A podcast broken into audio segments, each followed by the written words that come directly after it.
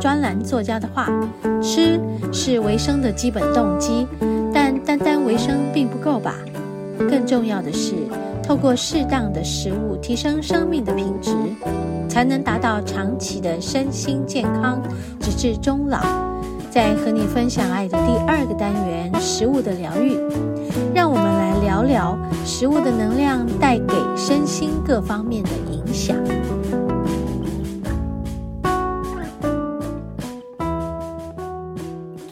嗨，我们节目进行到第二个单元——食物的疗愈。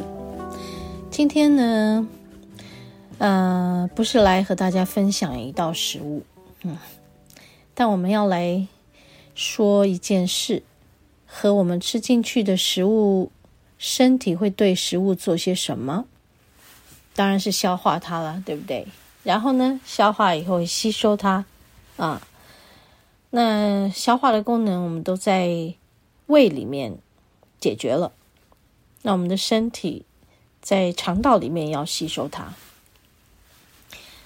然后呢，吸收了，呃，好的养分我们留下来，然后成为废物的我们就排出。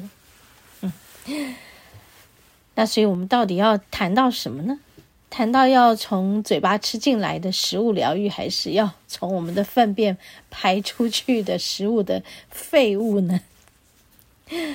很有意思哈、今天突然想在这个单元和大家分享，分享一个我最近查到的一些资料，因为就在写自己的下一本书，那所以呢，就嗯讲到有关细菌，就讲到有关细胞、细菌、病毒。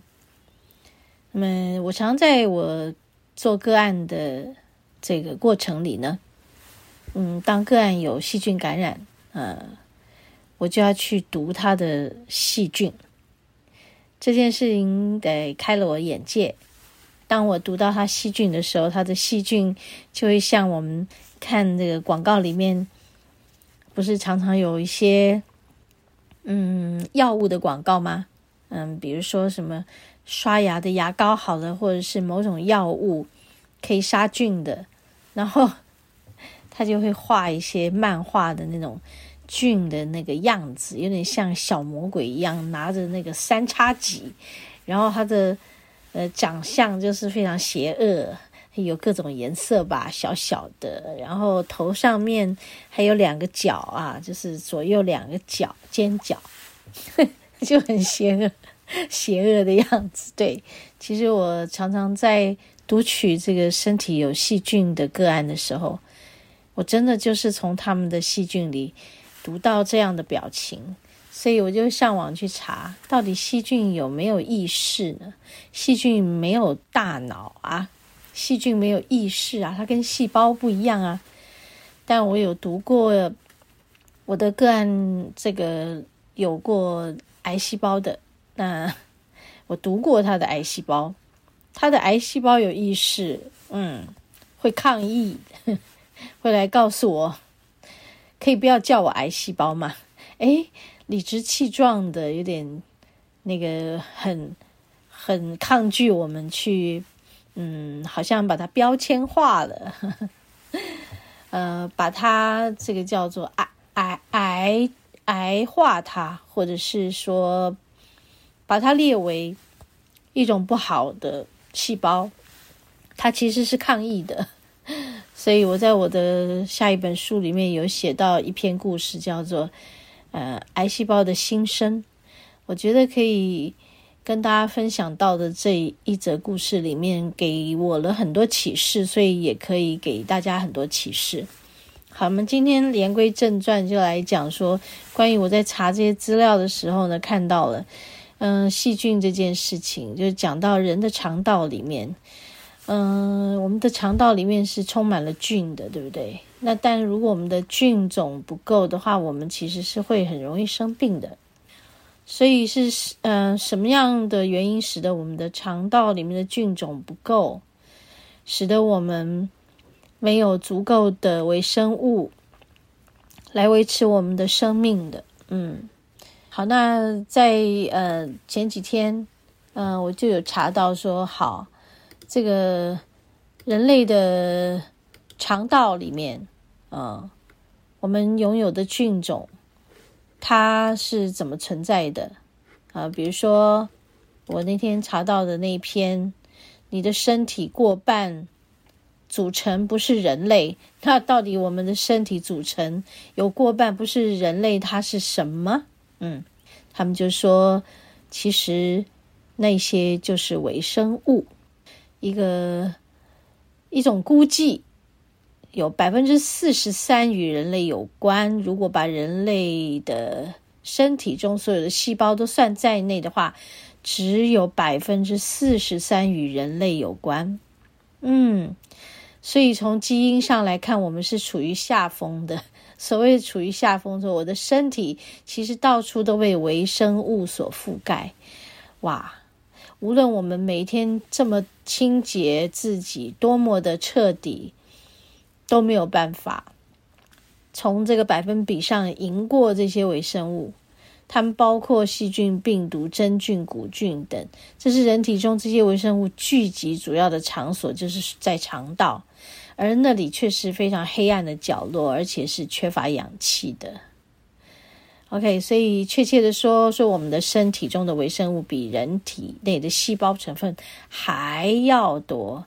那当我看到这篇的时候，我真的是吓一跳了。好，所以。嗯，照理说，微生物在我们的身体里扮演了这么重要的角色，所以它给我们带来些什么呢？嗯，这边也有讲，其实，嗯，在我们的粪便中，其实有很多的信息，所以从我们的粪便可以查出微生物 DNA 的大量数据。所以我那天查到这一篇，我好高兴，赶快分享在脸书上。所以每一次我们排出的大便，都蕴藏着身体的数据，而我们却是把它冲马桶冲掉了。所以说，哎呀，是不是我们每一次 上完厕所的时候，要不要好好仔细的去观察我们的排泄物？好，我们休息一会儿，待会儿回来。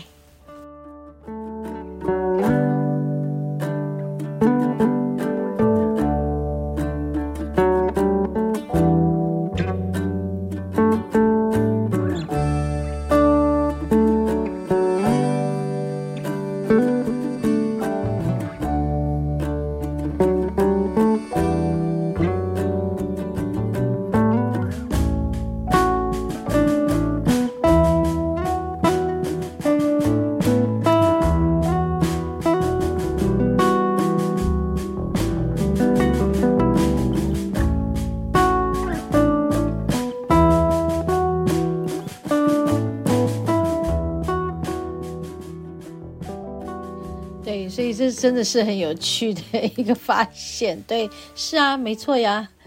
所以以前在嗯，就是我们古老的中医，他们其实也是会看粪便嘛，对不对？其实我们从粪便的味道，我们就知道，哎，我们的身体怎么了？拉肚子的话，我们的粪便 拉出来的味道就是非常不好的嘛。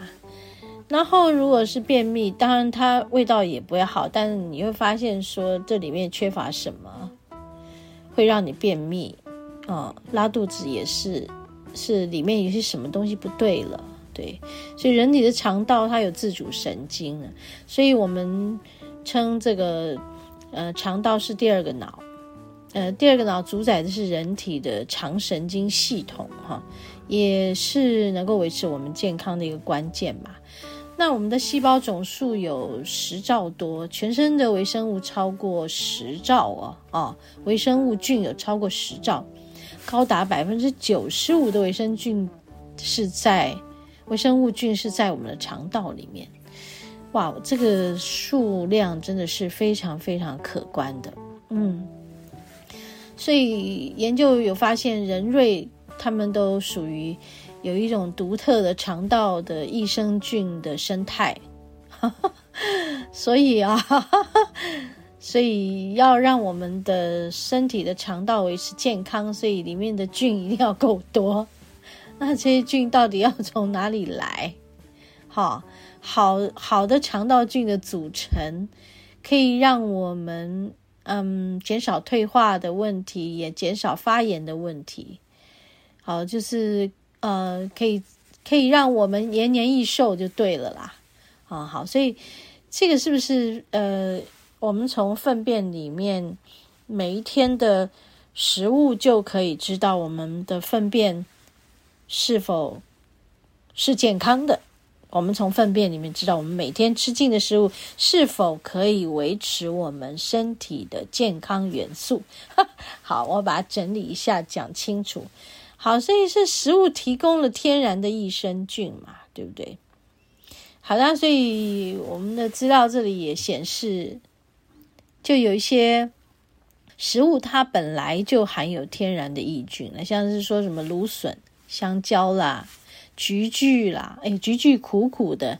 我们在吃生菜沙拉里面，就常常有菊苣。那很多客人呢，我们家的生菜沙拉有菊苣，他就把它拿出来不要吃。哎，我说那里面有很棒的维生菌、微生物菌哦。啊，好，是肠道里面非常重要的。好，还有大蒜哦，大蒜，好，还有洋葱。哎呦，我最怕就是大蒜跟洋葱了。难怪我的肠道就是比较不健康的。不过这几年慢慢的，我自己在饮食方面呢，我也有了一些心得。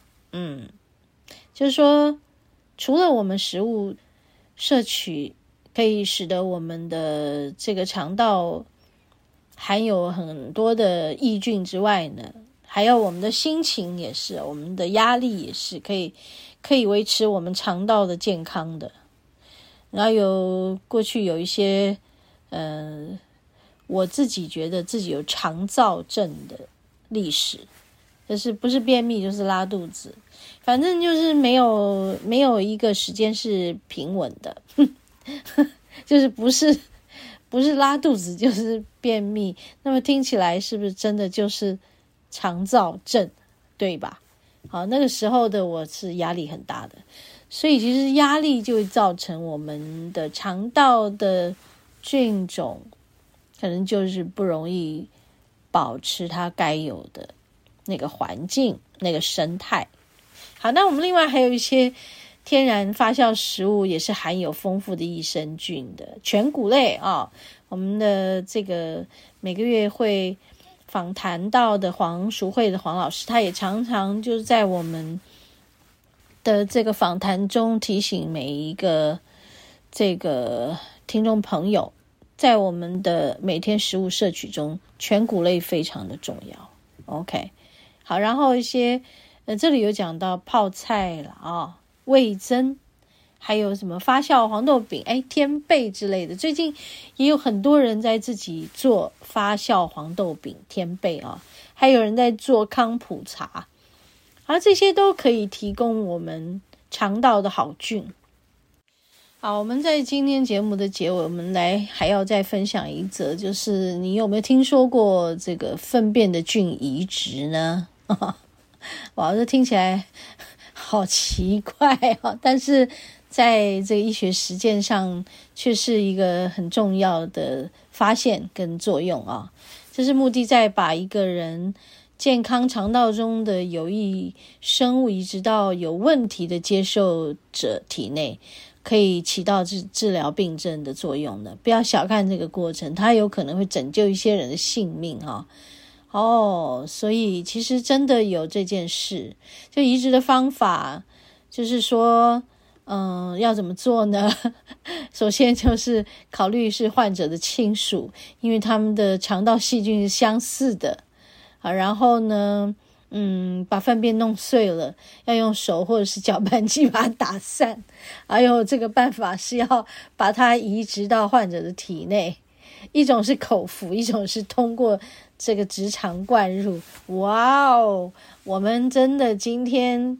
这一集的资料真的是开开眼界了，对，真的有一位呃老年的病患，他真的移植了丈夫的这个健康的粪菌，结果她奇迹似的好转了，活起来了。OK，这就是今天和大家分享的哦，原来我们的粪便是黄金呢。好好好，不管怎么样，在生活上，我们真的要把压力降到最低了，所以要找出各种方式。可以让我们放松下来的都好，运动也好，睡眠充足也好，吃五五蔬果七蔬果，全谷类要多服用，呃，该有的营养要摄取，让我们的肠道的菌，呃，是足够的、充足的，嗯、这样我们也可以变成人瑞了。好，OK，我们稍微休息一会儿，要进入今天节目的第三个单元——大自然的疗愈。